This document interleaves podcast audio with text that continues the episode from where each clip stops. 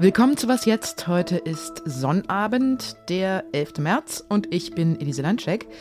Bei mir in der Folge geht es heute darum, ob der Ölpreisdeckel als Sanktionsmaßnahme für die russische Wirtschaft wirklich was bringt. Und es geht um ein von der Welt vergessenes Volk, das sich in sehr großer Not befindet. Aber jetzt erstmal die Nachrichten. Ich bin Anne Schwedt, guten Morgen. Im Handelskonflikt rund um die US-Subventionen für grüne Technologien sind die USA und die Europäische Union einen Schritt aufeinander zugegangen.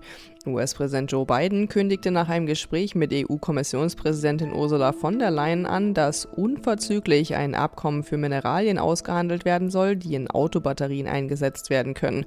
Diese Vereinbarung soll es ermöglichen, dass auch in Europa hergestellte Elektrofahrzeuge für Steuergutschriften in den USA in Frage kommen. Zuvor hatten europäische Hersteller von E-Fahrzeugen große Nachteile auf dem US-Markt befürchtet. In Karlsruhe hat die Polizei am späten Abend eine Geiselnahme beendet. Wie die Beamten mitteilten, drang eine Spezialeinheit in eine Apotheke ein, in der ein Geiselnehmer mehrere Menschen festhielt. Der Verdächtigte sei überwältigt und festgenommen worden. Nach ersten Erkenntnissen sei bei dem Zugriff niemand verletzt worden.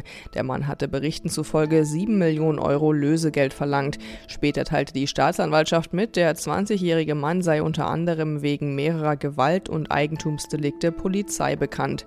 Redaktionsschluss für diesen Podcast ist 5 Uhr. Werbung. Diese Woche in der Zeit? Die Bücher des Frühlings. 16 Seiten blühende Fantasie. Von gefährlichen Liebschaften, einer Flucht auf dem Mississippi und magische Erzählkunst. Das Literaturspezial zur Buchmesse in Leipzig.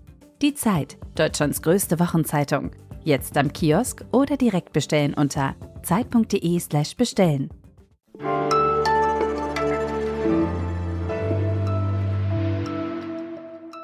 Wenn Russland Ländern der EU oder den G7-Staaten Öl verkaufen will, dann darf es dafür nicht mehr als 60 Dollar pro Fass verlangen.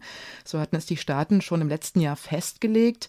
Mit diesem Ölpreisdeckel wollen Deutschland und seine Partner verhindern, dass Moskau Wucherpreise für das Öl verlangen kann. Gleichzeitig sollen die Lieferungen aus Russland aber nicht komplett eingestellt werden.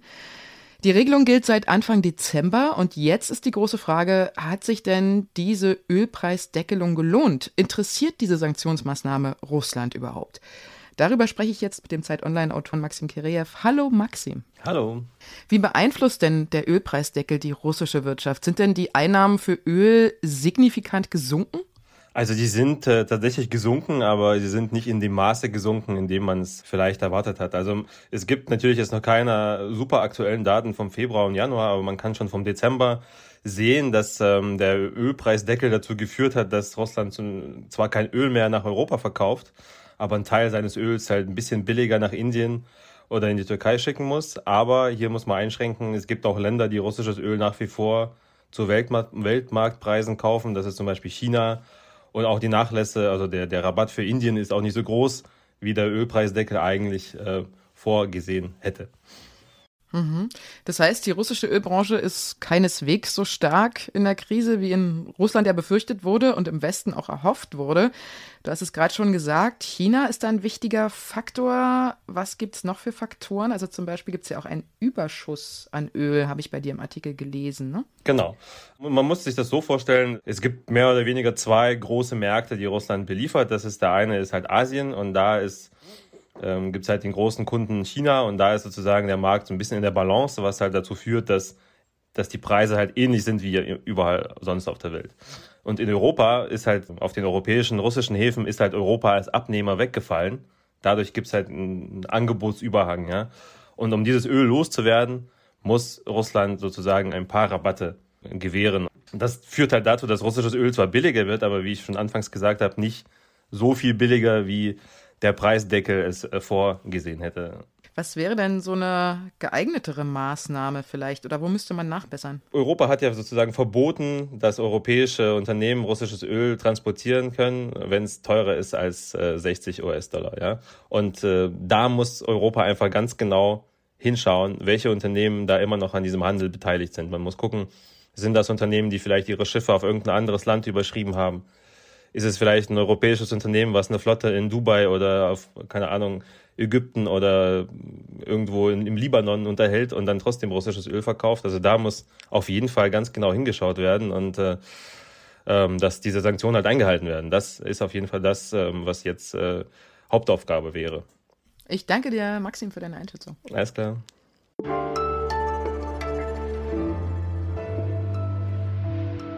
Alles außer Putzen. Wenn Sie vielleicht manchmal auf Messen gehen oder auf Veranstaltungen von Firmen zum Beispiel, dann kennen Sie bestimmt diese Goodie Bags mit allerlei kleinen Werbegeschenken und kostenlosem Krimskrams für die Besucherinnen und Besucher. Kugelschreiber, Schokolade oder Kaffeetassen sind da zum Beispiel drin.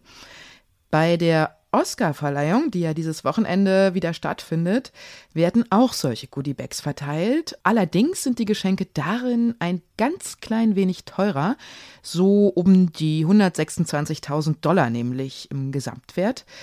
Ein Gutschein für drei Übernachtungen für acht Leute auf einer italienischen Vulkaninsel ist da zum Beispiel dabei ein kostenloses Facelifting oder die Besitzurkunde für ein Stück Land in Australien, Verortung allerdings unbekannt. Vielleicht hätte sich ja auch ein Hollywood-Star über so einen richtig schön praktischen Kugelschreiber am Ende mehr gefreut. Hier also der Tipp fürs Wochenende. Falls Sie morgen Nacht vor dem Fernseher sitzen und die Oscar-Verleihung schauen, stellen Sie sich doch einfach schon mal Ihr eigenes Goodiebag zusammen mit Sachen, mit denen Sie auch wirklich was anfangen können.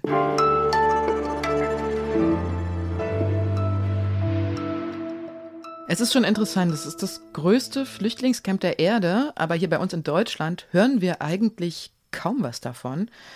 Etwa eine Million Menschen, die der Volksgruppe der Rohingya angehören, leben in diesem Lager in Bangladesch, weil sie im Spätsommer 2017 ihre Heimat Myanmar verlassen mussten.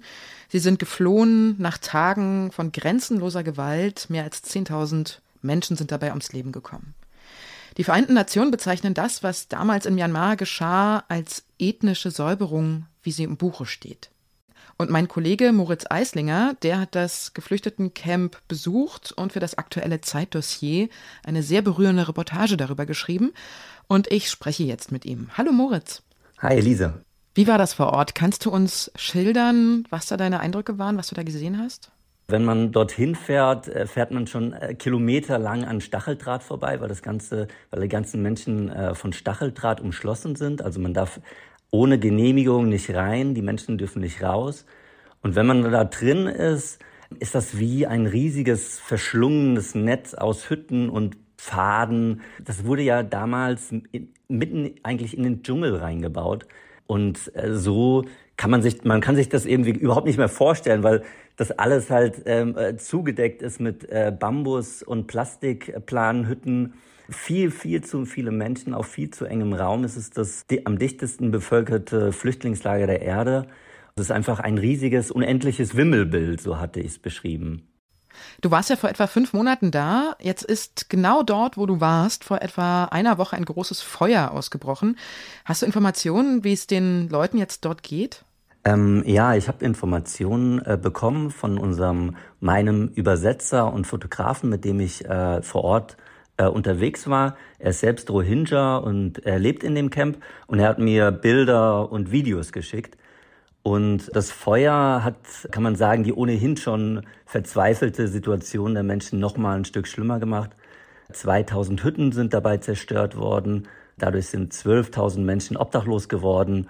Und äh, genau, also die Situation scheint immer dramatischer zu werden. Du porträtierst in deinem Artikel einen Anführer der Rohingya in dem Camp, Mohib Ullah, der irgendwie versucht, in der Welt Gehör zu finden. Hatte er denn irgendeine Aussicht auf Erfolg? Sein Ziel war es, den Menschen draußen in der Welt zu zeigen, was den Rohingya widerfahren ist. Und ich würde sagen, darin hatte er Erfolg. Ermittlerteams der Vereinten Nationen und Menschenrechtsorganisationen haben sich äh, oder stützen sich bis heute auf seine Dokumentationen. Worin er keinen Erfolg hatte, war sein Versuch, dass die internationale Gemeinschaft die Rohingya nicht vergisst. Denn das hat sie, muss man sagen, äh, mittlerweile getan. Moibullah hat vor den Vereinten Nationen äh, in Genf gesprochen, wo ihm nach zwei Minuten das Mikrofon oder die Redezeit entzogen wurde. Er hat Donald Trump im Weißen Haus getroffen, dem, es gibt ein Video davon, der ihm nicht so wirklich zuzuhören scheint und auch gar nicht weiß, äh, zu wissen scheint, was die Rohingya sind, ob das jetzt Menschen sind oder ein Land, weil er fragt, wo das liegt. Und äh, darin sieht man eben das Desinteresse äh, der Welt an diesem Volk. Moib Ullah ist leider ermordet worden. Du schreibst darüber auch ausführlich in deinem Artikel. Was glaubst du, wie wird es mit den Rohingya weitergehen? Gibt es denn noch Hoffnung für sie? Leider nicht. So wie es aussieht, äh, werden sie in diesem Flüchtlingscamp in den nächsten Jahren bleiben müssen. In Myanmar herrscht ein Bürgerkrieg. Dort will man die Rohingya unter keinen Umständen zurückhaben. Bangladesch äh, will die Menschen auch nicht haben. Die wollen sie am liebsten wieder zurückschicken. Und so sitzen die da irgendwie ja, äh, zwischen allen Stühlen und äh, warten darauf, eigentlich einfach nur wieder zurück in ihre Heimat zu kehren. Aber auch die Vereinten Nationen sagen, äh, dass das sehr, sehr unwahrscheinlich ist. Ich danke dir, Moritz, für deine sehr persönlichen Schilderungen und Eindrücke. Ja, vielen Dank euch. Und damit ist sie wieder vorbei, die Was jetzt morgen Folge. Und wenn Sie uns schreiben wollen, tun Sie das unter wasjetzt.zeit.de. Trotz des letzten schweren Themas wünsche ich Ihnen ein schönes Wochenende. Machen Sie was draus. Ihre Elise Landcheck. Das Essen bei der Oscarverleihung liest sich übrigens nicht ganz so glamourös. Fish and Chips.